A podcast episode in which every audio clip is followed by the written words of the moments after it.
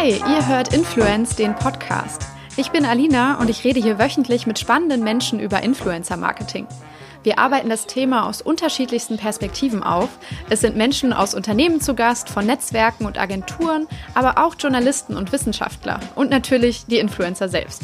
Warum das Ganze? Ich habe ein Buch über Influencer Marketing geschrieben, das ab sofort unter dem Titel Influence im Handel erhältlich ist und zeigt, wie man als Unternehmen gut und erfolgreich mit Influencern zusammenarbeitet.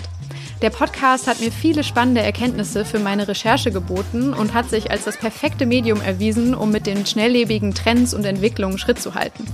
Für euch bietet er hoffentlich konkrete Tipps und Hilfestellungen für eure eigene Arbeit und für uns alle einfach ein besseres Gespür und Verständnis für die Branche und diese wundervolle Disziplin Influencer Marketing. Ganz viel Spaß dabei. Hallo, schön, dass ihr wieder da seid. Das ist die vorletzte Folge für dieses Jahr 2019, neigt sich dem Ende zu. Ich weiß nicht, wie es euch geht, aber mich hat der Dezember wirklich irgendwie sehr fertig gemacht, nicht mehr losgelassen. Es war äh, so, als würden auf einmal alle Kunden aus dem Boden äh, sich herauswinden und Budget in unsere Hände schmeißen, was einerseits gut ist, andererseits aber auch sehr, sehr viel Arbeit bedeutet, ähm, sodass der Podcast etwas gelitten hat. Ich habe super viele spannende Interviews geführt, die ich dann aber im neuen Jahr mit euch schrittweise teile. Ist schon mal ganz gut, dass ich jetzt ein bisschen was in der Hinterhand habe, ein bisschen Vorlauf kreieren konnte und die letzten zwei Folgen für dieses Jahr werden jetzt einfach zwei Specials. Das eine ist wirklich etwas, worüber ich mich sehr, sehr freue. Das ist die Panel-Diskussion, die ich letzte Woche auf der Influencer Conference moderieren durfte. Ich ich habe ja über die Konferenz und die Veranstaltung, die dieses Jahr das erste Mal in München eben stattgefunden hat, am 9.12. Ähm, schon sehr, sehr viel in diesem Podcast berichtet, äh, wurde ja auch unterstützt von denen und ähm, fand das insgesamt einfach eine ganz, ganz tolle Veranstaltung. Ähm, das, was gleich kommt, ist tatsächlich der Abschluss des ganzen Tages. Wir haben uns da von 12 bis 18 Uhr zusammengesetzt. Es war eine super schön diverse Runde und am Ende gab es dann sozusagen nochmal ein Wrap-up und so eine kleine, ja, ich weiß nicht, vielleicht war es so eine Art Trenddiskussion, was ist, was bleibt, was kommt, ähm, wo wir uns so ein bisschen entlanghangeln, was so gutes Influencer-Marketing oder auch eine gute Kampagne eigentlich ausmacht, aber immer mal wieder auch ausbrechen und so Grundsatzdiskussionen führen und auch schon einen Ausblick in 2020 wagen. Ähm, hat mich sehr gefreut, wirklich fünf tolle Teilnehmer und Gäste da, die ich auf der Bühne hatte und ähm, befragen durfte. Und insgesamt war auch der Tag wirklich eine ganz, ganz tolle Sache, muss ich sagen. Auch hinterher das Feedback. Man hat sich ja auch im ähm, ja in den Pausen und danach noch mal ein bisschen ausgetauscht und alle waren sich irgendwie einig, dass es ein sehr, sehr guter und schöner Tag war und eine Konferenz, die wirklich mal was gebracht hat, weil ähm, ja einfach wirklich sehr viele diverse Menschen dort waren. Es waren Leute auch aus Agenturen, aus Unternehmen, ähm, einige Influencer oder auch viele waren da. Ähm, ja, die Mediaseite, die Kreationsseite, die äh, klassische Influencer-Marketing-Agentur-Seite, also wirklich irgendwie so jeder Kopf der Branche war so ein bisschen äh, dort vertreten oder jeder Ast und Zweig. Und das hat irgendwie sehr viel Spaß gemacht, weil auch unterschiedliche Sichtweisen und ja teilweise auch Ideologien da irgendwie wirklich diskutiert wurden. Sehr, sehr eine sehr große Rolle. Es wird auch gleich im Panel nochmal kommen, hat die Frage gespielt, wie wichtig ist ähm, tatsächlich der Performance-Nachweis im Influencer-Marketing? Und was heißt überhaupt Performance, wenn wir dieses Wort in den Mund nehmen innerhalb dieser Disziplin, ähm, hat wirklich großen Spaß gemacht. Und äh, ja, wirklich, ich konnte sehr, sehr viel lernen und mitnehmen, kann. Also jedem empfehlen, der dieses Jahr nicht dabei war und äh, vielleicht noch gezögert hat, äh, nächstes Jahr das Ticket zu buchen und mitzukommen. War wirklich sehr schön. Danke auch nochmal an die Veranstalter. Ähm, insgesamt echt ein toller Erfolg. Genau, jetzt will ich auch gar nicht mehr sehr viel labern, sondern euch einfach entlassen in die Diskussion und wünsche euch ganz, ganz viel Spaß dabei. Freue mich hinterher auf euer Feedback und ähm, ja, macht's gut. Deshalb freue ich mich sehr, dass ich das heute machen kann mit äh, wundervollen Gästen, die hier sind.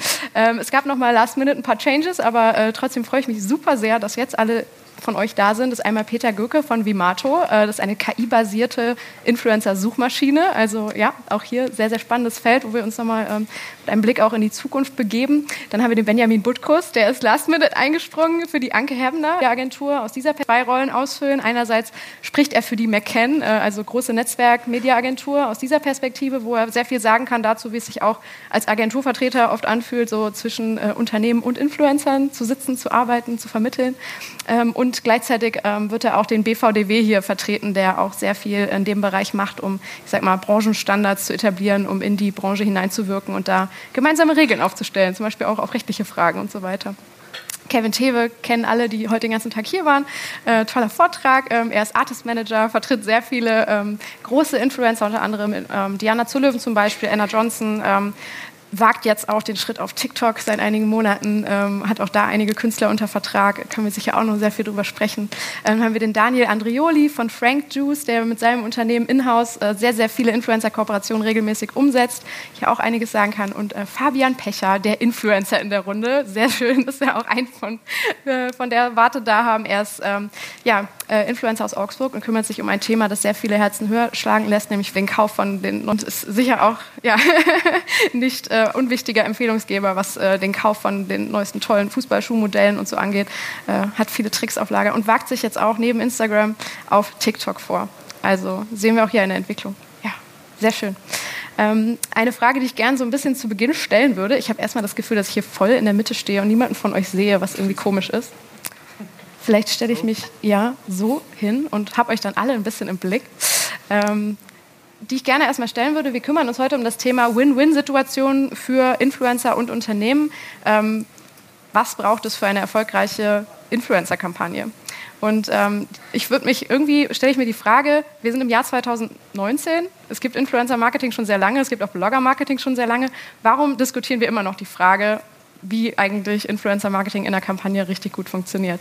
Ähm, Peter, vielleicht möchtest du da mal anfangen. Was glaubst du, ist so das Why? Was sind die Probleme, die wir Also ich äh, denke, Influencer-Marketing ist ja ein relativ dynamisches Umfeld. Es ist sehr, sehr viel machen. Ich hole vielleicht gerade noch mal ein bisschen aus. Eine kleine Randbemerkung würde ich schon äh, am Anfang gerne noch machen. Ich komme selber aus der klassischen Werbung. Ich habe als Kreativer damals ähm, Kampagnen für Mercedes-Benz beispielsweise entwickelt. Und damals war es so, als das Thema Influencer-Marketing aufkam, da haben wir Kreativen gesagt, was will uns denn ein Influencer, ähm, was will der denn für die Marke leisten können, was wir als Kreative äh, mit einem professionellen Handwerk nicht leisten können? Wir haben also immer das ganze Thema so ein bisschen abgewehrt. Und ganz interessant fand ich heute, dass viele Agenturen zu Wort gekommen sind, deren Geschäftsmodell darauf basiert, professionelle Influencer mit Marken zusammenzubringen. Und ähm, wir sind ein Technologieanbieter, der äh, das Potenzial von Micro-Influencern heben will. Und äh, da hatte ich das Gefühl, dass das auch so ein bisschen abgewehrt wird jetzt von der nächsten, also von der Influencer, professionellen Influencer-Generation.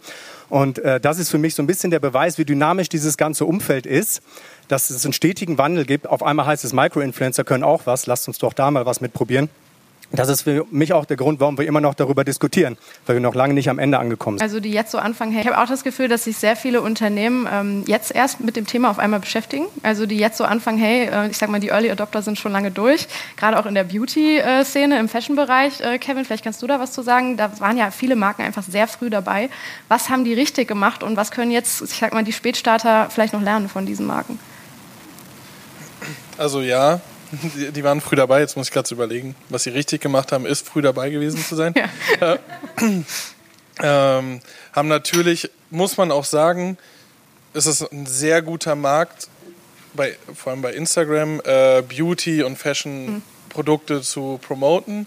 Ähm, ich kann jetzt nur von mir sprechen, weil wir jetzt fast nur Frauen vertreten mit einer weiblichen Zielgruppe und dass die Kaufkraft natürlich eine andere ähm, als bei vielleicht Männern und vielleicht auch bei Fußballschuhen, wo ich nicht, ich brauche nicht sieben Paar verschiedene Fußballschuhe, aber jede Frau hat auf jeden Fall mehr Lippenstift und mehr Lidschattenpaletten zu Hause und verschiedene von verschiedenen Anbietern.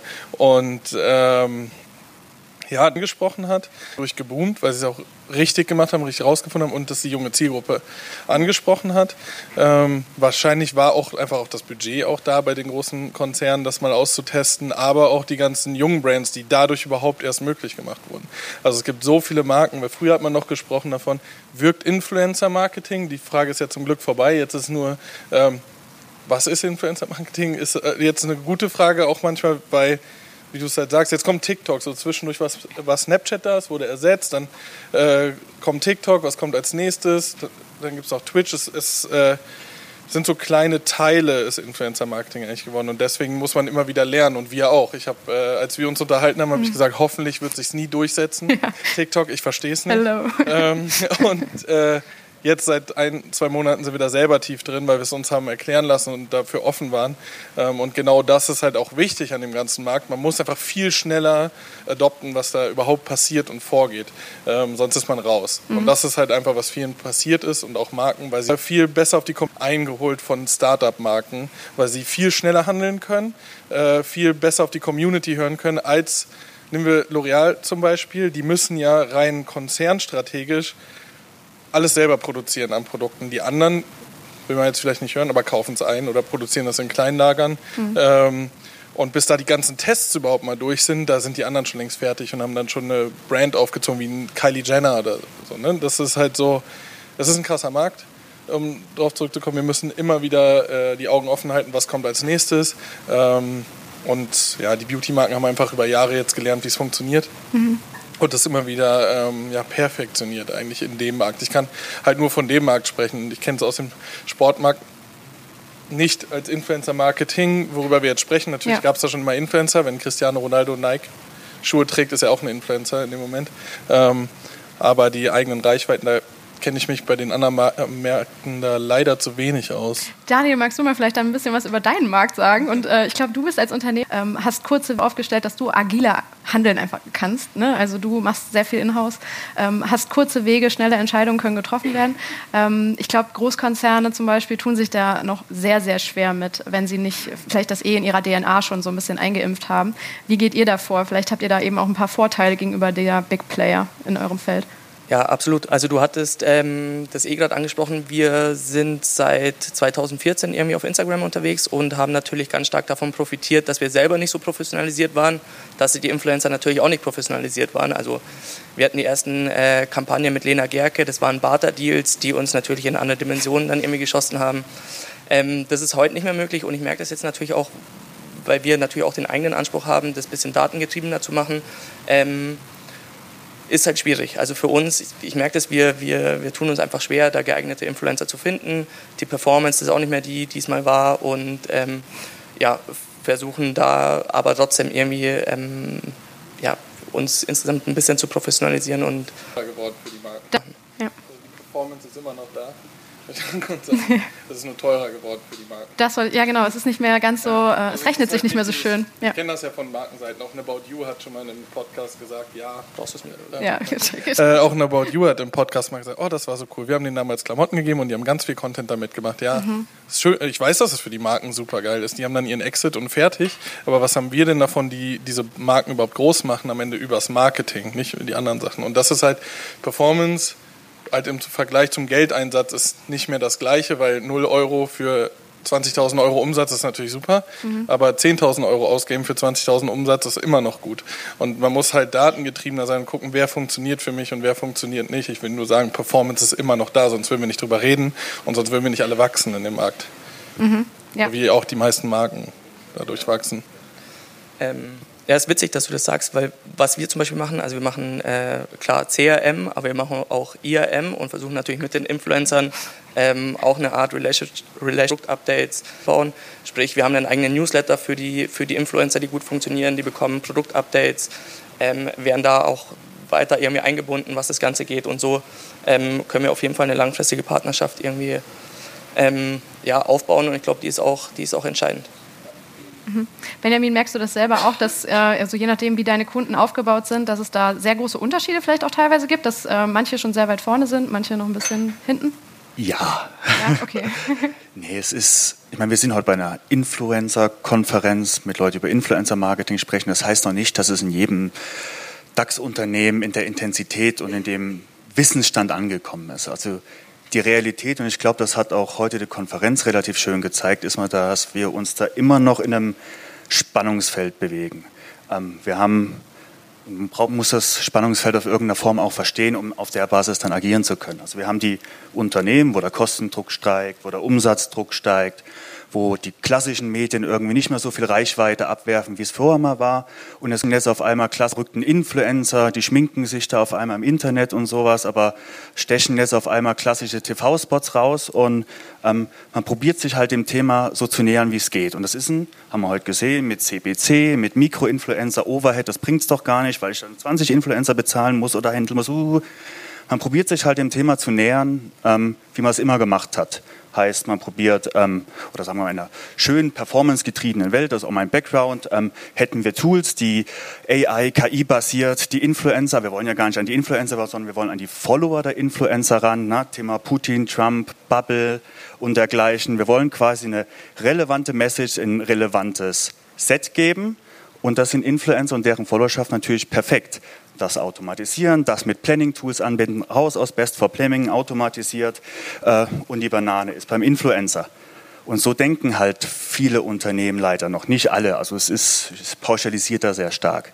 Das Problem an der ganzen Sache ist uns das, ist, wo es dann aufeinanderkracht und warum es dann spezialisiert. Der Standard dann oder warum es Influencer gibt, die damit gut arbeiten können oder nicht, ist, dass der Standard dann oder das Mindset ist, dass man probiert, den Influencer wie ein Rectangle auf einer Spiegel.de zu behandeln. Heißt, ich buche das ein, ich habe meine Message, ich möchte, dass die da erscheint, ich möchte, dass sie die und die CPMs, CPC, CPL, Performance abwirft, was es dann aber nicht macht, weil, und das ist irgendwie ein bisschen traurig, aber auch das Gute dran, dass das Medium die Plattform der Influencer jetzt ist und eben nicht Spiegel.de.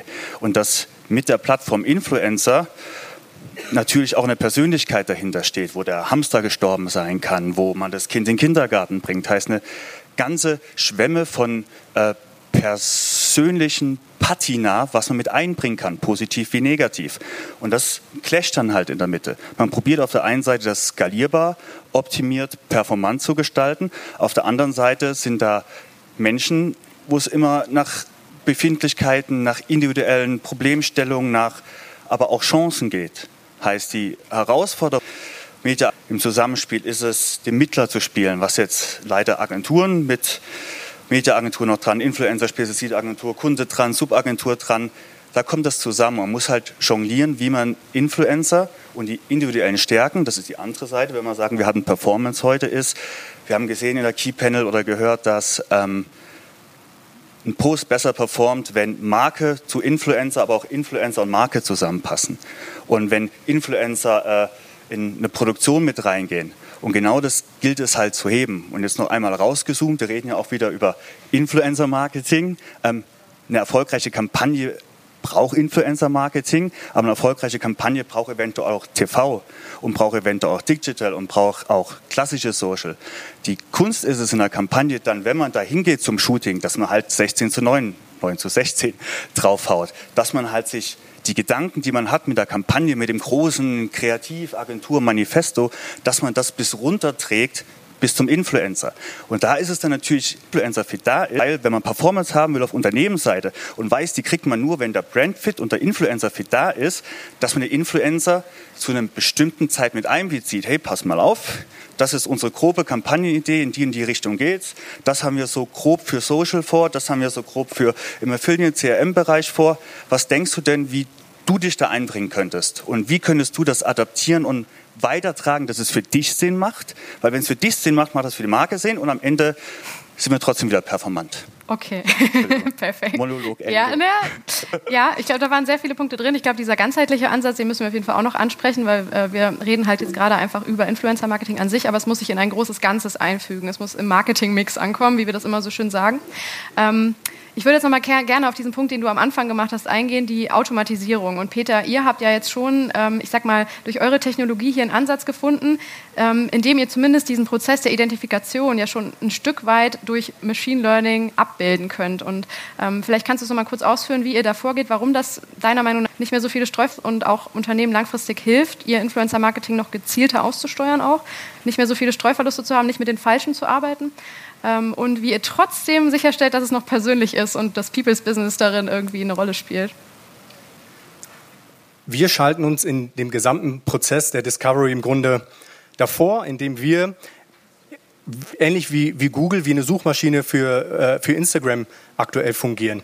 Das heißt, wir ermöglichen es, den gesamten Longtail, wie wir so schön sagen, ähm, sich anzuschauen, sich die Metadaten anzuschauen, um dann daraus eine Vorauswahl zu treffen, die über einen intelligenten Algorithmus getroffen wird. Das heißt, der Agenturmanager oder der Agenturmitarbeiter, der Social Media Manager, ähm, der braucht weiterhin sein Bauchgefühl, der braucht, ähm, der braucht seine Erfahrungswerte, kann aber aus einer viel besseren Vorauswahl ähm, ähm, heraus die Entscheidung treffen, mit wem ich zusammenarbeiten möchte. Mhm. Und das ist eben der große Vorteil, den uns die Technologie bringen kann, weil es unmöglich ist für ein, für, für ein kleines Team wirklich aktuell an Influencern zu scannen. Und der Next Step ist dann aber persönlich den Kontakt aufzunehmen. Sozusagen. Der nächste ist also aktuell bei uns funktioniert es so, dass man eine Vielzahl von kleineren Influencern über die Plattform ansprechen kann. Hm. und dann schaut, wie die Resonanz ist. Das funktioniert also alles äh, automatisiert, teilautomatisiert. Und dann im nächsten Schritt aber die Kommunikation wieder sehr persönlich wird. Weil Influencer, das Influencer-Business, haben wir heute schon öfter gehört, ist ein People's Business und dazu gehört es auch, eine persönliche Verbindung herzustellen. Ähm, wir erleichtern eben, wie gesagt, den Anfang des Prozesses. Mhm. Fabian, wirst du schon, ich sag mal, auf eine sehr persönliche Art und Weise angesprochen von den Leuten? Merkst du, dass es da auch ein paar totale Worst Cases gibt, wo du merkst, die haben sich überhaupt nicht mit mir auseinandergesetzt? Ähm, ja, also ich habe mit YouTube-Testvideos angefangen. Sorry. äh, ich habe mit YouTube-Testvideos angefangen und äh, da war mein Name nicht Fabian Pecher, sondern Freestyle Kickers. Also, äh, so wie ich mich halt mit 15 genannt habe. Äh, und es gibt der größte Fußball-Account äh, der Welt, heißt Free Kickers. Ja. Und manche Unternehmen haben mich dann mit äh, Free Kickers angeschrieben, obwohl ich gar nicht so hieß.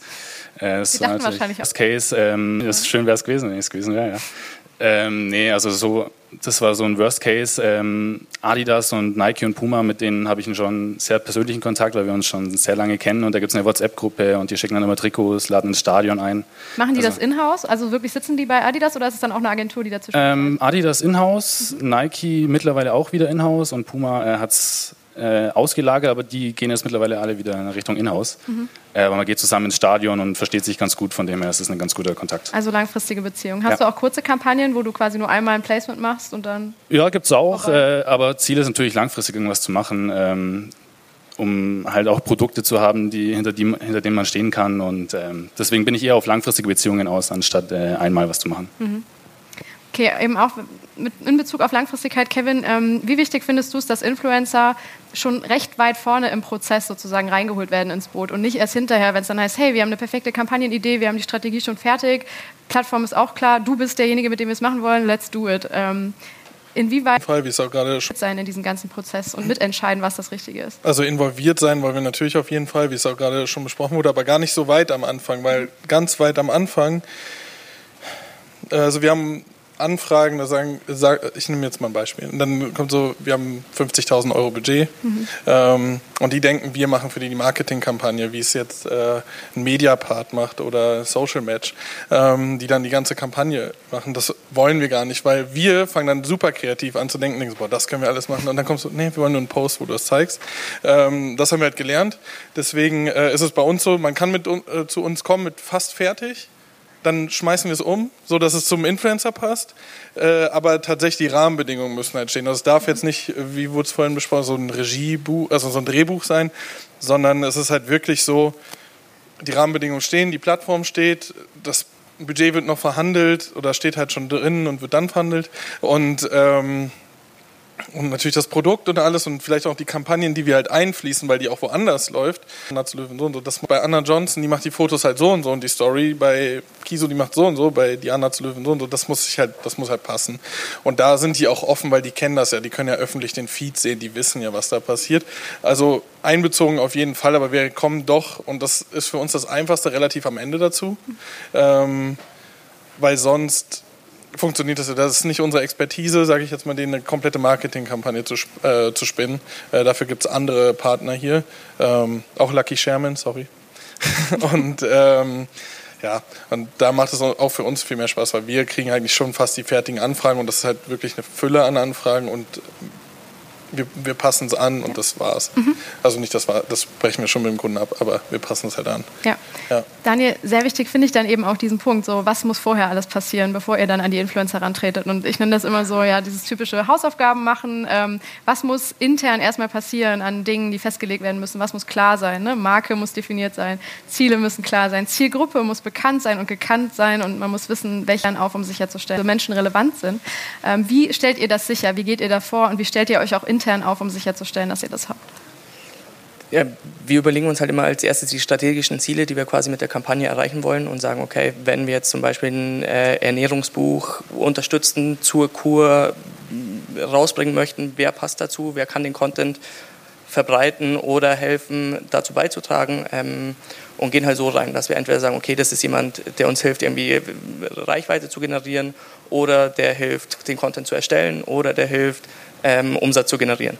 Ja, und das sind quasi die strategischen Ziele, die wir davor abstecken pro Kampagne und dann suchen wir genau dafür halt den Influencer, der, der meiner, unserer Meinung dann am besten passt. Wie findet ihr den? Also wie geht ihr davor?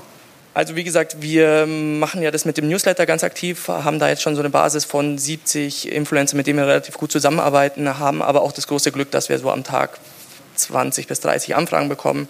Ähm, ja, und deswegen wir, wir äh, gehen, da, gehen da wenig nach außen. Ziele auch nochmal festlegen. Okay.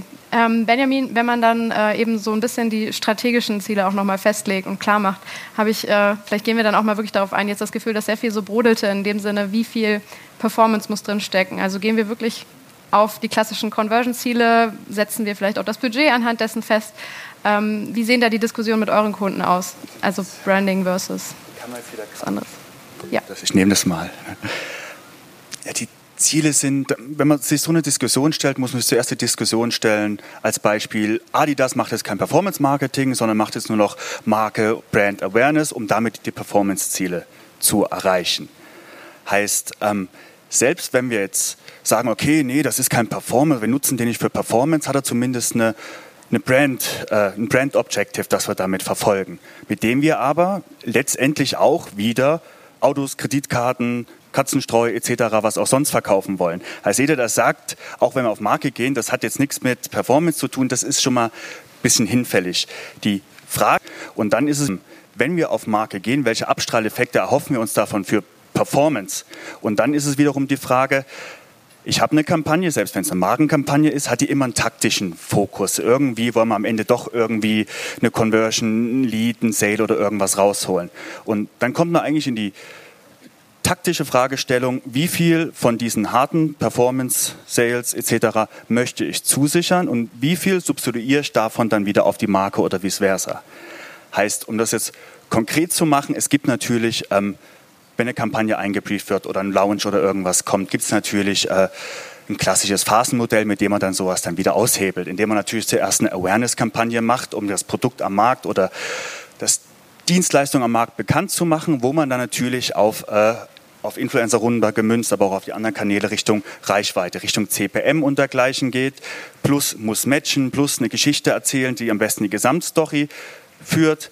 Damit dann Traffic und da kann man sich dann nachher, wenn man einen Consideration, Purchase etc. klassisch runterbringt im Awareness-Bereich, nutzen wir dann auch die Influencer, dass man Paket machen, okay, du machst die ersten sind im Awareness-Bereich, dann einen Monat später, wenn wir irgendwo noch ein Add-on zum Produkt haben, geht das mehr in Performance auf Traffic getrieben, machen wir was, indem wir den Traffic bei uns verpixelt haben und damit wieder auch äh, paid die Leute mit Remarketing ansprechen oder mit einer Lookalike Audience oder sowas.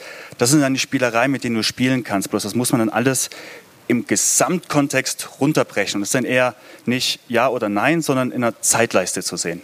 Mhm. Ja, ähm, ich finde, sorry. Ja, bitte, geh rein. Schieß los. Dieser Performance Satz, also Perform am Ende muss immer irgendwas dabei rumkommen, sonst würde man kein Geld reinstecken. Ne? Bei Fernsehkampagnen, bei Out of Home oder sonst was. Aber ich kann ja auch nicht zu Ströer gehen und sagen, so, ich habe die und die Plakatwände, wie viele gehen denn danach in den Laden und kaufen meine Produkte? Und äh, jeder Influencer ist eine Marke und hat Abstrahleffekte. Und äh, dieser Performance-Ansatz, den sich so ich bin komplett dagegen, weil das ist für mich nur billiges Einkaufen von Stars und das ist so ein, ähm, das so ja gut performt. Und aber am Ende sind wir Lena Gerke gebrandet, haben aber 50 Euro ausgegeben, weil sie ja. gar nicht gut performt. Darum geht es bei Lena Gerke aber zum Beispiel nicht. Oder stell vor, Cristiano Ronaldo müsste anfangen, Swipe-Up zu machen zu seinen Schuhen.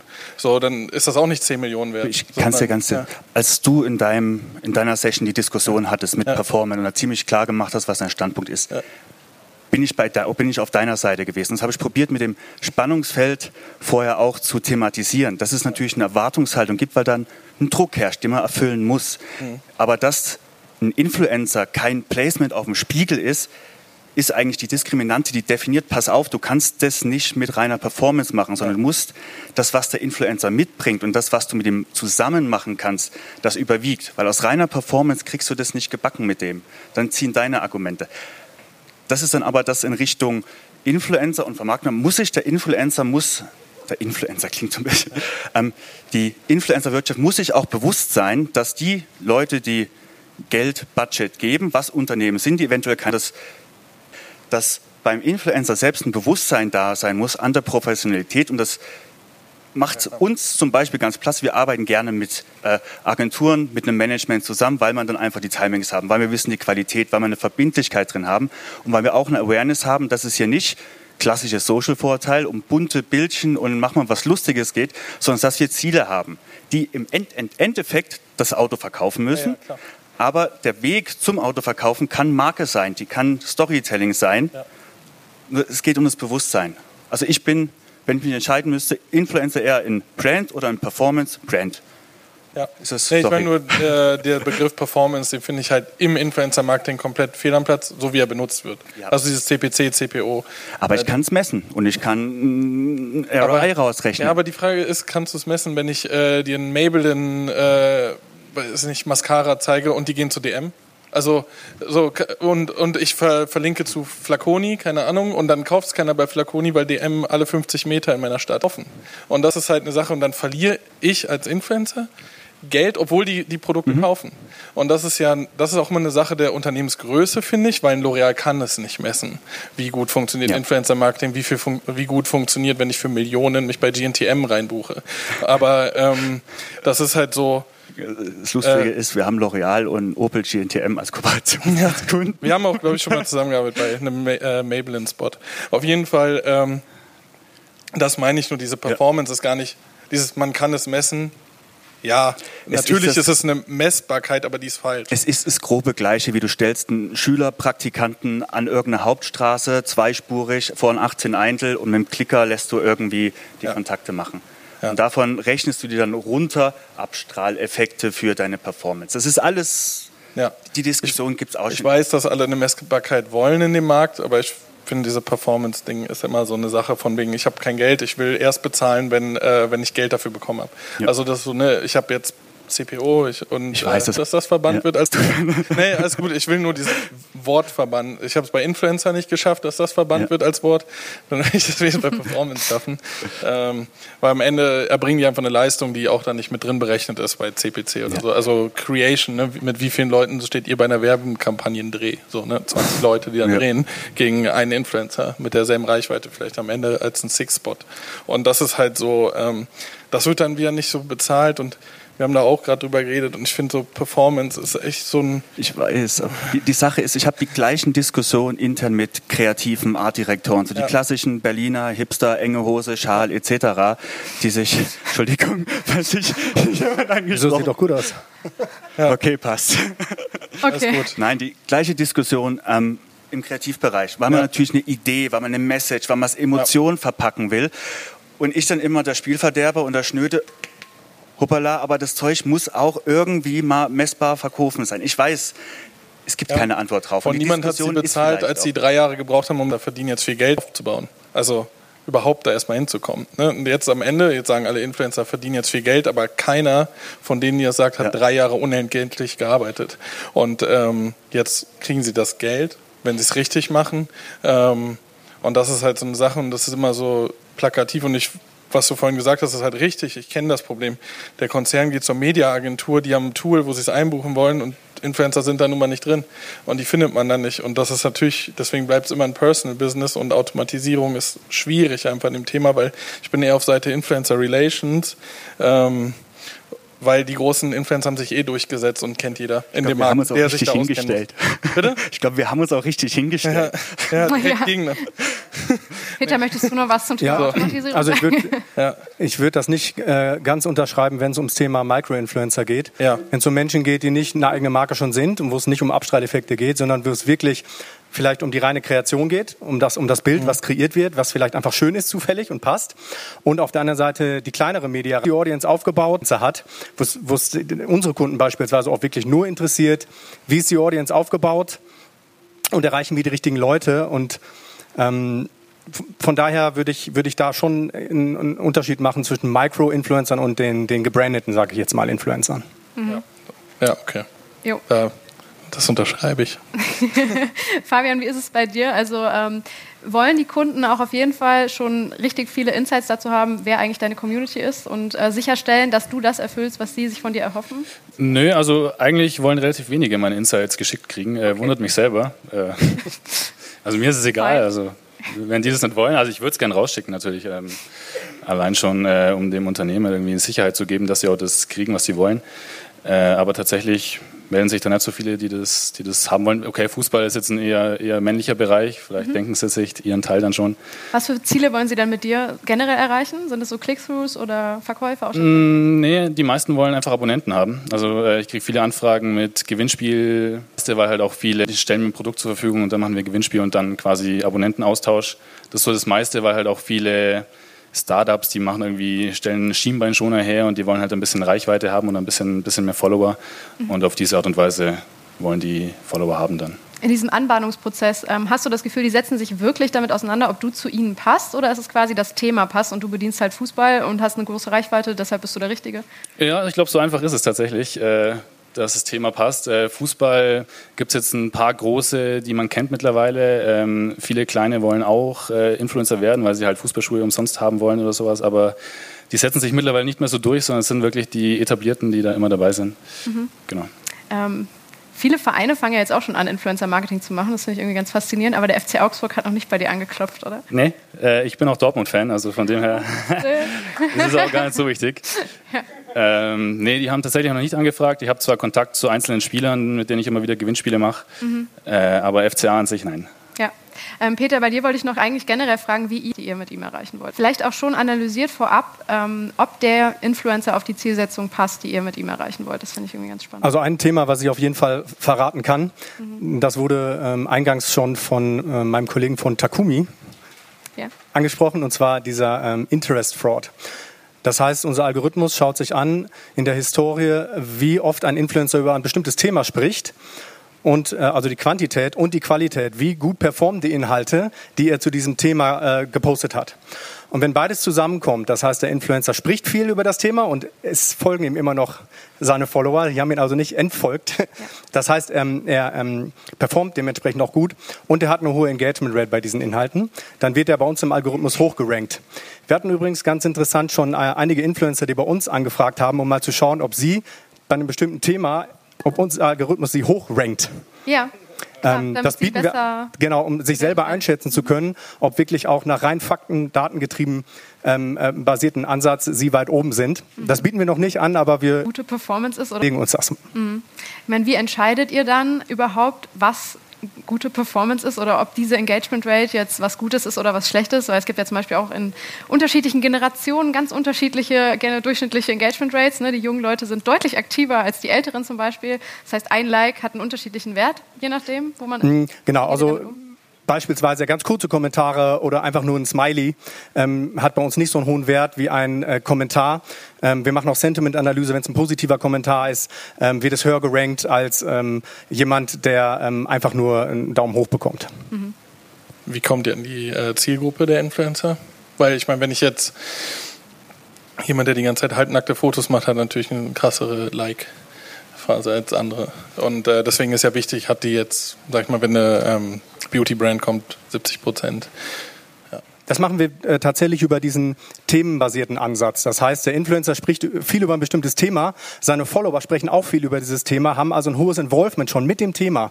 Dann ist die Kaufwahrscheinlichkeit entsprechend über dieses Thema, ähm, als wenn der Influencer zum ersten Mal über dieses Thema postet und nur ein paar Follower dementsprechend über dieses Thema posten. Er müsste also schon viel ähm, mit dem Thema Nacktheit sich auch thematisch beschäftigen, ähm, damit er dann da ins Relevant Set kommen würde. Mhm. Wunderbar. Äh, Daniel, genau, jetzt von dir würde ich gerne wissen, wenn ihr dann, ich sag mal, die Gruppe von Influencern, kannst du ja auch was dazu sagen, mit wie vielen ihr zum Beispiel arbeitet und ähm, sagen wir mal, ihr wisst schon, das sind diejenigen, die mir helfen können. Ähm, wie ist der nächste Schritt? Was ist dann quasi das, was ihr mit ihnen macht? Wie kommt ihr auf die Idee sozusagen? Macht ihr das gemeinsam? Macht das eine Agentur? Wie läuft das?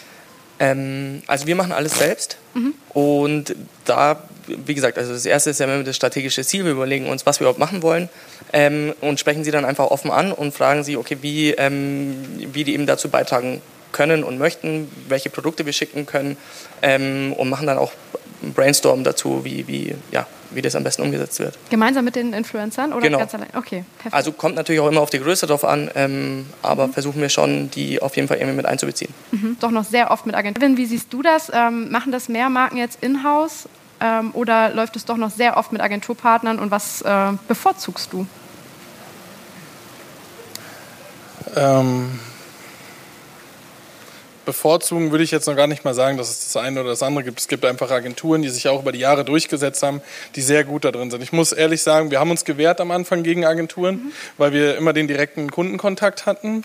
Ähm, und es war einfach für uns schwierig, weil es auch irgendwie manchmal ein bisschen lächerlich war. Also so du wolltest bestimmt schon immer gerne mit der Brand zusammenarbeiten, dabei haben, waren wir mitten im Jahresvertrag mit der Brand und ähm, dann haben wir gedacht, das ist ja lächerlich. Also da, beschäftige dich halt damit. Ähm, ich muss sagen, es gibt einfach Agenturen, mit denen macht es einfach Spaß und das ist super professionell. Und wenn die Brand das in-house macht und professionell kann, dann habe ich damit überhaupt kein Problem, weil dann tauscht man sich aus und dann ist es auch einfacher mit der Brand selbst, weil die Agentur muss ein Briefing durchsetzen. Mhm. Der Kunde ist dann nochmal was flexibler, äh, wenn man sagt, das passt lieber so und so rein. Ähm, macht an sich auch mehr Spaß. In dem Jahr, also wie gesagt, es gibt auch Agenturen, die haben mehrere Kunden und die können das einfach sehr, sehr, sehr, sehr gut. Und das in dem Jahr sind wir jetzt eigentlich, dass Kunden und Agenturen gut darin sind, was sie da machen. Also ich habe kaum irgendwas, wo wir stolpern und sagen, ja, was soll das denn jetzt? Also da gibt es es geht ja um die Professionalität, weil irgendwann letztes Jahr hat jede Agentur geschrieben, wir machen auch Influencer-Marketing. Mhm. Ist halt äh, nicht, nicht wahr gewesen. So. Die haben sich da reingelernt und das ist auch super so. Also wirklich der, der Anspruch an Professionalität ist jetzt sehr, sehr gut. Ich glaube, nur in TikTok und Twitch müssen wir uns alle jetzt noch mehr reinfinden wieder. Aber ähm, was Instagram und YouTube angeht, das äh, beherrscht. Soweit safe. Ja. Ich glaube, dass es nicht für alle Marken gilt, aber äh, ne, also klar. Ja, ne, viele sind schon sehr Jetzt weit, aber in der Masse jetzt zu, zu, vergleichen vor fünf Jahren. Ganz am Anfang, ja. Hat man halt gesagt, hier hast du Budget, mach mal was. Ja. Und jetzt ist halt eine Kampagnenidee dahinter. Ähm, Fabian, äh, weil wir gerade auch das Thema Briefing hatten, äh, wie sieht für dich denn dann das optimale Briefing aus, egal ob es von der Marke kommt oder von einer Agentur? über Instagram. Ich kriege auch selber gar keine vielen Briefings, muss ich auch sagen. Ähm, das läuft oft über Instagram, mhm. dass äh, eine Direct, Direct Message. Message reinkommt, genau. Oder über die E-Mail-Adresse, die hinterlegt ist. Ähm, aber was natürlich ganz wichtig ist, äh, wann der Post kommen soll, wie viele Posts kommen sollen, ähm, wie oft die Kooperation auch möglich ist. Also ich hatte es vor kurzem mit Monster Energy, äh, die haben gesagt, wenn es klappt, dann können wir auch im nächsten Jahr noch zwei, dreimal zusammenarbeiten. So ist auch mal ganz cool in Aussicht zu stellen. Ähm, genau, wie, wie frei der Influencer selbst entscheiden darf, was gepostet wird. Budget vielleicht im zweiten Schritt, vielleicht redet man da im ersten Schritt nicht drüber. Ich weiß es nicht, wie es, wie es geplant ist oder wie es normalerweise gemacht wird. Aber so, das sind so die Hauptpunkte, die auf jeden Fall rein sollten. Wie entscheidest du selber, ob du mit einer Marke zusammenarbeitest oder nicht? Ähm, ja, wenn es was Neues ist, was, was ich wirklich selbst nutzen kann auf dem Platz, ähm, dann mache ich das sehr gern. Ähm, den zweiten oder dritten Schienbeinschoner, wie ich vorher schon gesagt habe, äh, würde ich dann nicht unbedingt mehr machen. Ähm, und natürlich auch, äh, ich kenne natürlich meine Follower, was, was die haben wollen oder was die interessant sind. Kleine Fallstricke. Das ist auch ein wichtiger Punkt, der mhm. da reinkommt. Genau, dann rechtlich äh, gibt es ja auch einige kleine Fallstricke oder Dinge, auf die man achten sollte. Ähm, Daniel, ihr habt sehr lange komplett ohne Verträge gearbeitet, habt das also auch durch dieses persönliche äh, Beziehungsding geregelt. Ähm, wie geht ihr jetzt damit um? Ähm, eigentlich immer noch so. Äh, wir machen halt insgesamt relativ viel noch aus der Hüfte, ähm, muss ich fair, fairerweise dazu sagen. Ähm, ist was, mit dem ich mich schon ein bisschen auseinandergesetzt habe. Ähm, aber wir haben jetzt noch keine, keine fertigen Verträge, die wir standardmäßig irgendwie vorlegen, ähm, um uns abzusichern. Noch keine schlechten Erfahrungen damit gemacht? Äh, bis jetzt noch nicht, nee. Okay. Also was, äh, was wir natürlich schon haben, ist, ja, dass ab und zu dann die Leistung irgendwie nicht gestimmt hat. Ja. Ähm, deswegen haben wir jetzt auch ein mehrseitiges Briefing irgendwie aufgesetzt, so ein bisschen, um das zu gewährleisten. Ähm, aber klar, äh, hundertprozentig sicher können wir so nicht sein, aber haben relativ wenig schlechte Erfahrungen gemacht. Mhm. Also Willst du was sagen? Ja. ja, ich hätte jetzt nur gesagt, du brauchst dich nicht schlecht fühlen. Die meisten machen es ohne eigentlich normal. Ähm, ist natürlich immer zum Nachhalten ein bisschen schwieriger am Ende bei der Masse, aber es ist eigentlich normal und E-Mail-Absprachen, wo alles drinsteht mit Budget und, und so zählt ja auch. Ähm, und das ist tatsächlich durch die Schnelllebigkeit auch nochmal genau wie bei dir mit InstaDirect. Das geht dann halt schnell her, weil dann fällt denen ein, wir müssen jetzt noch eben schnell und wir haben jetzt einen Launch. Ähm, ist komplett normal. Witzigerweise bei uns, die die, die Verträge rausschicken, bis auf die Agentur, ja, die, die ausländischen Firmen, die Verträge rausschicken, das sind immer die, wo wir den ein halbes Jahr hinterherrennen, mit Anwälten unser Geld zu kriegen. Und bei allen, wo wir keine Verträge haben, war es nie ein Problem. Mhm. Ja, zum Thema Schnelllebigkeit müssen wir jetzt auch über Plattformen noch mal kurz sprechen, war heute auch schon Thema. Wir haben das Gefühl, so die meisten haben sich jetzt langsam mit Instagram angefreundet. Weiß nicht, ob alle verstanden haben, wie man dort agieren muss jetzt als Marke. Ähm, und das Tolle ist ja, dass die Creator, die Influencer, die auf diesen Plattformen zu Hause sind, sich dort oft viel natürlicher bewegen und dadurch auch natürlich zu einer Art Experte für die Plattform geworden sind, zu einer Art Ratgeber ja auch für Marken. Das sieht man, finde ich, immer mehr. Ähm, Benjamin, wie schafft ihr das, eure Kunden dahingehend zu und ähm, Ideale einerseits von Plattformen aufzuzeigen? Wahrscheinlich stellen auch gerade viele die Frage nach TikTok. Und ähm, wie schafft ihr es vielleicht sogar, ähm, von Influencern zu lernen und äh, denen zuzuhören? Mikro. Das zweite Mal in Folge. Influencer nutzen in Form, dass sie die Plattform Content und was auf der Plattform funktioniert, weil das einfach intrinsisch bei denen drin ist, machen wir für Automobilkunden beispielsweise, indem wir die klassischen Barter-Deals machen. Hier hast du einen dicken Escalade, fahren die Schweizer Alpen und schick uns Content. Solche Sachen, weil die das einfach besser, authentischer hinkriegen, als wir mit dem professionellen Shooting, um dahin zu fahren und dergleichen. Ähm, in dem Fall lernen wir quasi vom Output der Influencer, wie sie das machen. Das, wir haben bei uns ein Social-Team von knapp 34 Mann, heißt bei uns tanzt Facebook einmal im Monat an und Instagram, was die neuen Sachen in. Das ist die Theorie. Natürlich ist ein Influencer, was täglich macht, mehr praktisch, aber wir haben ich jetzt nicht, um es ganz ehrlich zu sagen, aber unsere ganzen Social Media Manager, die würde ich auf ein Niveau mit den Influencern, weil sie genau Fast etc., was markenübergreifen, Auto, Fashion etc., einfach mit verschiedenen Tools, Sprinkler, Spreadfast etc., was es da gibt, einfach hantieren täglich. Also von dem, wie kann ich mit den Tools umgehen, ähm, würde ich jetzt die eine klassisch guten Social Media Menschen, der das seit drei, vier Jahren macht, der auch das strategische Wissen hat mit Best for Planning oder Global Web Index, Zielgruppen und Channelplanung abzuleiten, würde ich sagen, dass der umfassender ausgebildet ist als der Influencer. Der Influencer weiß aber, was bei ihm funktioniert und welcher Content in seine Ordnance angeht. Und das wiederum muss uns interessieren, weil wir natürlich wollen, dass der Content relevant ist und performt. Ja. Okay. Ähm, ja, da wir auch schon äh, locker eine Viertelstunde überziehen, denke ich, äh, macht Sinn, jetzt so langsam so ein bisschen einen Ausblick schon zu wagen. Und ich finde, was man in letzter Zeit immer, immer mehr hört, ist, ähm, wir können Influencer-Marketing nicht mehr so machen, wie wir es im Jahr 2014 gemacht haben. Also auch Captain Sun sitzt mittlerweile auf den Bühnen und sagt, das, was wir damals gemacht haben, wird so heute nie wieder funktionieren. Ich glaube, das kann man gar nicht oft genug sagen, ne? dass man das nochmal ein bisschen klarer macht, dass man auch mit der Zeit gehen muss eben und immer wieder gucken, was eurer Meinung einzelnen Plattformen sind. Ähm, ja, vielleicht, äh, Peter, magst du mal so ein bisschen sagen, was eurer Meinung nach ähm, im Jahr 2020 so das ist, wo es sich hinentwickelt und was man tun müsste? Was bleibt mir anders übrig, als zu sagen, das Thema Micro-Influencer-Marketing wird natürlich eine größere Rolle spielen. Ähm, also ich kann tatsächlich sagen, dass wir eine ganz, ganz enorme Nachfrage äh, aktuell haben. Und ähm, dass es eher unser Problem ist, servertechnisch das abzubilden, was angefragt wird.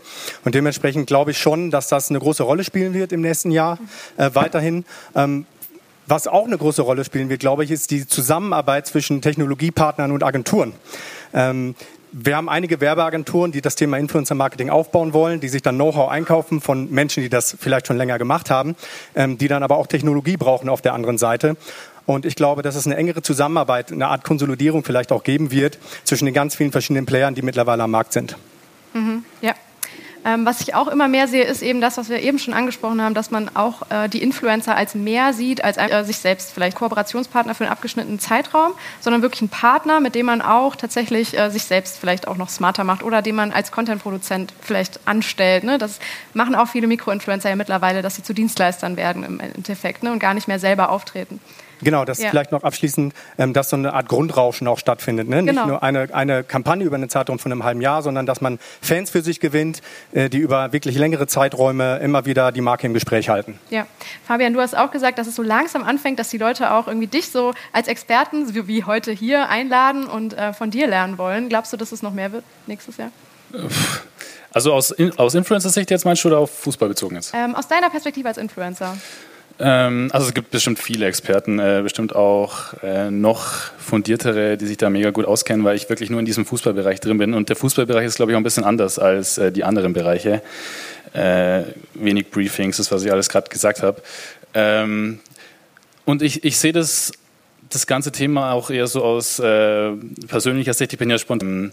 Das, äh, weil ich einfach nicht so den mega Background habe und mich täglich mit dem Thema beschäftige.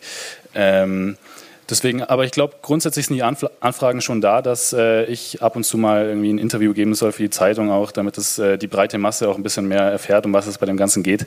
Mhm. Ja, genau. Ähm, TikTok wird, denke ich mal, nächstes Jahr auch nochmal ein Thema werden, noch größer. Äh, wie sind da jetzt gerade deine ersten Erfahrungen nach den First Steps? Ja, äh, ich hatte am Anfang äh, Zweifel, ob ich TikTok überhaupt äh, interessant finden könnte, aber meine kleine Schwester hat mir das so ein bisschen beigebracht, die ist 13. Ähm, und mittlerweile bin ich auch drin in dem Thema. Ähm, es macht auch Spaß, selbst Content zu produzieren, weil man eben, wie vorher schon gesagt wurde, äh, keine mega große Follower-Base braucht, um irgendwie ähm, gut laufende Videos zu kreieren. Ähm, und ich sitze auch meistens auch eine Dreiviertelstunde dran und schaue einfach mal äh, random irgendwelche Videos an. Von dem her glaube ich, dass es ein großes Thema wird. Ja. Okay, Daniel, 2020, glaubst du, dass Influencer-Marketing gerade auch aus Markenperspektive noch ganzheitlicher betrachtet werden kann, dass ihr da auch quasi euch noch, äh, ja, ich sag mal, holistischer aufstellen könnt, ähm, mehr ja, auf jeden Fall. Kooperationen oder aus den Kooperationen rausholen könnt, die ihr mit Influencern macht gerade? Ja, auf jeden Fall. Also ich glaube, ähm, wo für uns die Reise natürlich auch nochmal hingehen wird, ist ähm, die Influencer nochmal ein bisschen mehr in die Produktentwicklung vielleicht sogar mit, mit einzubeziehen ja. ähm, und zu sagen, okay, wir haben hier jemanden, der, der glaubhaft für weiß nicht, Ernährung in flüssiger Form irgendwie stehen kann. Ja, eine, eine Suppe zum Beispiel, die mhm. weiß nicht, mit Hanf oder so. Ja, weiß jetzt nicht, ob es da, da Influencer gibt. Ähm, aber da die auf jeden Fall noch mal ein bisschen, bisschen weiter irgendwie einbinden ähm, in die verschiedenen Wertschöpfungsstufen, die wir auch so, so im Unternehmen haben. Ja, und neue Plattformen wagt ihr vielleicht auch mal oder ist es so? Ähm, ja, ich habe jetzt äh, zwei Werkstudenten auf TikTok angesetzt und mhm. äh, muss mir mal berichten lassen. Ja, äh, Kevin, bei dir, ich finde es super spannend, dass das Thema ja auch äh, Recruiting durch Influencer immer wichtiger wird, wo ihr ja auch schon jetzt langsam Erfahrungen sammelt. Äh, kannst du darüber mal was erzählen, weil das auch so ein neuer Bereich ist, über den wir irgendwie selten sprechen? Ja, ich finde es auch äh, spannend, bei Social Media hat ja auch schon drüber gesprochen, mit den äh, Flugsicherungen. Ja. ja. Deutsche Flugsicherung. ja, die Bundeswehr macht lassen. Das gab es ja auch dieses Jahr öfter das Thema, auch von der Polizei und ähm, wie das die Bundeswehr macht, lassen, die machen das für sich gut, aber ich bin ja jetzt nicht der Fan von, also überhaupt für die Bundeswehr zu recruiten. Und ähm, wir haben es jetzt gemacht für Erzieher, mhm. weil das einfach ein Beruf ist, der ausstirbt oder was schwieriger ist, Leute zu finden. Ich glaube, in jedem Bereich ist es schwierig, Leute zu finden, aber es gibt schon Bereiche, die sind auch nochmal was wichtiger. Und äh, ja, da haben wir es gemacht und es kommt auch sehr gut an. Das hat bei uns aber auch einfach gut gepasst. Also ne, wir hatten eine Influencerin, Anna Johnson, die einfach Kindergärtnerin war, bevor sie Influencerin geworden ist und äh, Pädagogik studiert hat. Und natürlich Diana zu Löwen, die für Politik steht. Und das war halt bayerisches Ministerium und es hat halt äh, super gut gepasst. Es war glaubwürdig und es hat sehr gut funktioniert. Und das ist immer die Sache, die ja früher gefragt wurde, funktioniert Influencer-Marketing? Ja, natürlich. Wo sollst du es denn sonst sehen? Also sollen sie es im Fernsehen gucken? Oder sollen sie, also das, es ist ja, sind ja alle auf Social Media. Und natürlich funktioniert das dadurch wie out of home für manche. Es geht nicht nur immer um Recruiting, super wichtiges Thema. Alle Themen sind wichtig, die da platziert werden können. Es geht nicht nur immer um, um Konsum, worüber alle sprechen, sondern Recruiting, Politik. Wollte ich auch viel, ne? ja, Ich genau. meine, Diana hat vor zwei Jahren angefangen, mit dem Europäischen Parlament zusammenzuarbeiten, weil sie einfach gemerkt hat, ey, ich bin, ich studiere zwar, aber meine eigene Filterbubble, in der ich lebe. Ich kriege überhaupt nicht mit, was sich auf der Welt bewegt, weil die Tagesschau, jetzt machen die das, sind ja auch da. Sie sind auf TikTok, ja, check TikTok mal aus. und Instagram, die machen das wirklich gut. Ja. Aber die Leute, die nur noch da unterwegs sind, die setzen sich nicht um 20 Uhr dahin und, und schauen sich das an. Und das ist super, super wichtig, dass die Leute das mit einfließen lassen. Das ist jetzt nicht weltverbesserermäßig gemeint, sondern man muss die Leute in diese Bubble reinholen. Es ist schön, dass Tagesschau einen Kanal hat, aber den musst du halt auch followen am Ende. Ja. Oder die Politiker, die jetzt so langsam reingehen, dass einfach mal ein Bewusstsein da ist, weil bis jetzt war das eine Shopping-Plattform eigentlich oder ist es auch immer noch. Und natürlich beschweren wir uns deswegen nicht. Wir bewegen uns in dem Markt, aber Recruiting, Politik, was passiert in der Welt, muss halt da wieder reingeholt werden. Instagram nicht auf YouTube, das ist einfach nicht drin in dem Markt. Nicht in TikTok, nicht in Instagram, nicht auf YouTube ist es noch ja. drin, aber du musst danach suchen so, oder du folgst ihm und das halt einfach ein sehr, sehr, sehr wichtiges Thema und Social Media ist genau richtig dafür, denn deswegen haben die Brands sich auch immer mehr umentwickelt, weil es so transparent ist.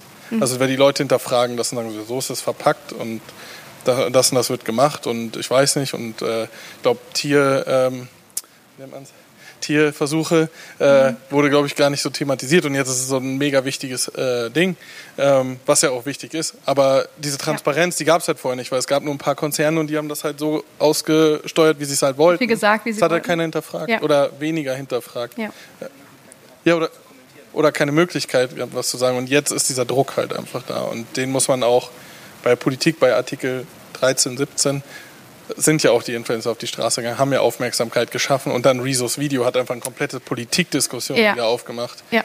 Ob das Video jetzt gut oder schlecht war, das will ich gar nicht beurteilen. Ähm, richtig, einfach das wieder reingeholt und hat der kompletten Politik gezeigt, dass es wichtig ist, mhm. auf Social Media aktiv zu sein, richtig auf Social Media aktiv zu sein. Und das merken die und das haben wir auch gemerkt, dass die jetzt viel offener sind, mit uns zu sprechen über äh, Themen. Das wäre abschließend auch so ein bisschen meine These, dass, äh, dass wir 2019 gesehen haben, dass da so eine Art Erwachen stattgefunden hat. Ne? Und dass die Influencer sich jetzt alle so ein bisschen auch mit ihrer gesellschaftlichen Verantwortung irgendwie auseinandersetzen müssen, ja. die sie zweifelsohne haben, weil sie sehr viele Menschen erreichen. Das hat sich halt keiner getraut vor Rezo, muss ja. man einfach sagen. Also genau. es gab es gab ein, zwei, also Leute, ne, aber es hat sich keiner getraut und wir haben auch gesagt, mach es lieber nicht, weil Shitstorm. So, ja. Also ist dann, sag einfach nichts. Und dann haben wir diesen überparteilichen Weg gewählt mhm. und das ist auch okay. Zu sagen, jetzt sind Europawahlen, jetzt sind Wahlen, ist auch super. Aber Demokratie. Sagen, ja, ja, aber und, nicht, und auch darüber aufzuklären, weil mhm. äh, der, das Interesse an Demokratie geht halt runter, weil die Leute, die jetzt aufwachsen, überhaupt nicht wissen, wie es mal anders war. Ja. Und ähm, Deswegen muss man aufklären, was bedeutet das überhaupt und was ermöglicht uns das und was ermöglicht alles andere. Und das ist halt einfach wichtig und das wird nächstes Jahr noch viel, viel, viel. Ich denke, man muss, und die Influencer müssen lernen, dass es nicht ein nicht, nicht vermarktbar macht. Also dass man nicht denkt, man muss, man verdient kein Geld mehr, sondern diese gesellschaftliche Relevanz und für alles gibt es Kunden am Ende. Also muss jetzt nicht unbedingt die Politik sein, aber es gibt einfach sehr viele seriöse Kunden, die da genau reinpassen. Und äh, ist auf mein Appell auf jeden Fall. Holt es einfach mit rein in die Social Media Welt. Alle, die jetzt Reichweite haben und keine Brand sind, die sollen sich natürlich schwierig, ist schwieriger, sich zu äußern. Aber, ja. ja. Okay, perfekt. Wir haben einen sehr, sehr großen Bogen geschlagen. Wir sind bei der Demokratie jetzt angekommen. Äh, gibt es Fragen aus dem Panel? Ja. Ja. Ja.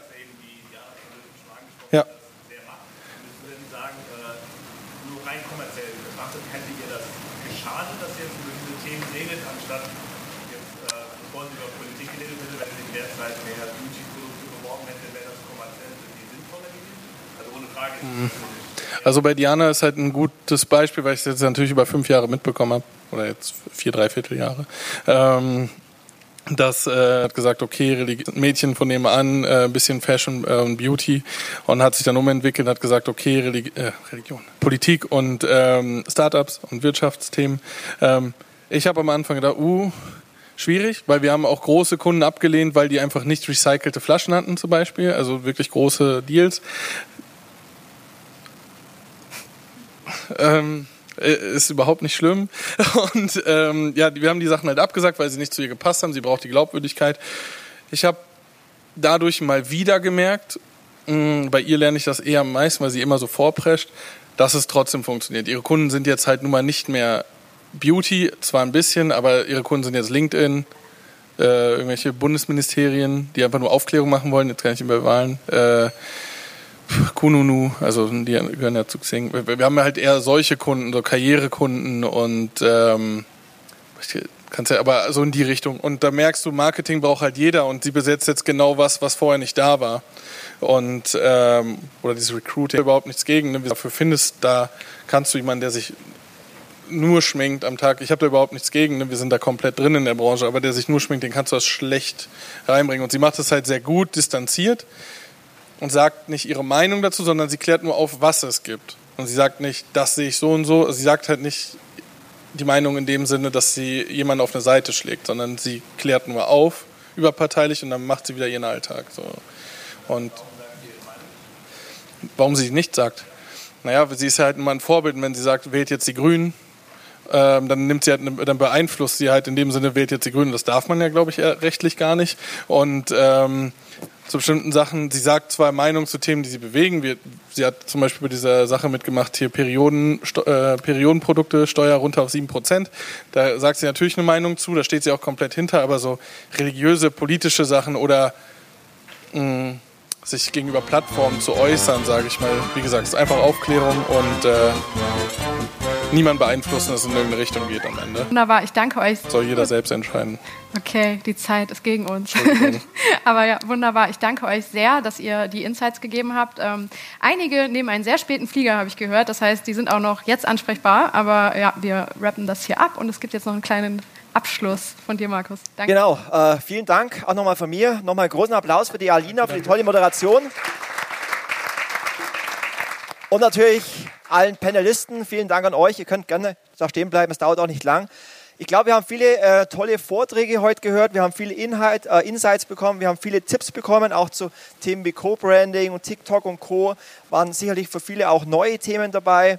Wir haben auch viele Diskussionen gehört, auch dass das Thema Performance Marketing und Branding im Influencer Marketing wirklich äh, sehr diskussionswürdige Themen ähm, sind. Ähm, ich glaube, das sind auch viele unterschiedliche Interessen und ich glaube, dass Influencer viel lernen können von Unternehmen und Unternehmen von Influencern, dass sich beide Seiten ähm, noch mehr austauschen können, um die gegenseitigen Interessen besser zu verstehen. Ein Thema von, ich glaube, ähm, ich weiß nicht, ob eine Preisliste wirklich so viel bringt. Ich glaube, das ist immer noch ein Thema von Angebot und Nachfrage in der Branche und ich glaube, das ist auch ganz gut so. Ähm, wir haben auch sehr viel über Ethik heute gehört und auch ähm, über TikTok kritisch betrachtet. Ich glaube, das kann man aber mit allen Social-Media-Plattformen machen. Und ich glaube, wir haben viele Learnings äh, mitbekommen heute. Äh, schreibt mir gerne auch im Nachgang euer Feedback, was euch besonders gut gefallen hat oder was euch nicht gut gefallen hat, weil wir wollen ja auch die Influencer Conference im nächsten Jahr wieder durchführen. Und ich möchte mich zum Schluss bedanken ähm, bei allen unseren Sponsoren, die uns so toll unterstützt haben, bei allen Medienpartnern, beim Yannick für die tolle Moderation, bei der Elina für die tolle Moderation, äh, natürlich bei allen Panelisten, bei allen Speakerinnen, bei allen Speakern, äh, beim Lupo für die Technik, für deine Geduld. Ähm, bei allen Kollegen von Influencer 360 für die äh, tolle Vorbereitung und die tolle Planung und Durchführung und vor allem natürlich auch bei der Maria und Lissa und Fabi, die da sehr viel Zeit investiert haben und wünsche euch an der Stelle dann noch einen schönen Abend, äh, frohe Weihnachten und guten Rutsch. Das war die Folge. Ich hoffe, sie hat euch gefallen. Ich hoffe, ihr konntet der Diskussion gut folgen. Äh, gebt mir gerne Feedback, welche Fragen ihr noch gestellt hättet oder wie man das Ganze noch hätte ähm, anders irgendwie aufbauen können, je nachdem, wie ihr es findet. Wenn ihr sie insgesamt gut fandet und auch den ganzen Podcast mögt, würde ich mich sehr freuen, wenn ihr ihn einem Freund empfehlt, einem Kollegen, wem auch immer das helfen kann. Gebt mir gerne eine Bewertung auf iTunes für das ganze Ding, dann äh, kriege ich auch noch mal mehr Sichtbarkeit in dem Ganzen. Und ja, ich freue mich, wenn ihr nächstes Mal wieder dabei seid und wünsche euch äh, einige wundervolle Tage, vor allem wundervolle Weihnachtstage, weil die Folge ja kurz vor Weihnachten ankommt. Und ähm, ja, habt geruhsame und wunderbare, äh, ruhige Momente mit euren Familienmitgliedern und euren Lieben. Bye, bye.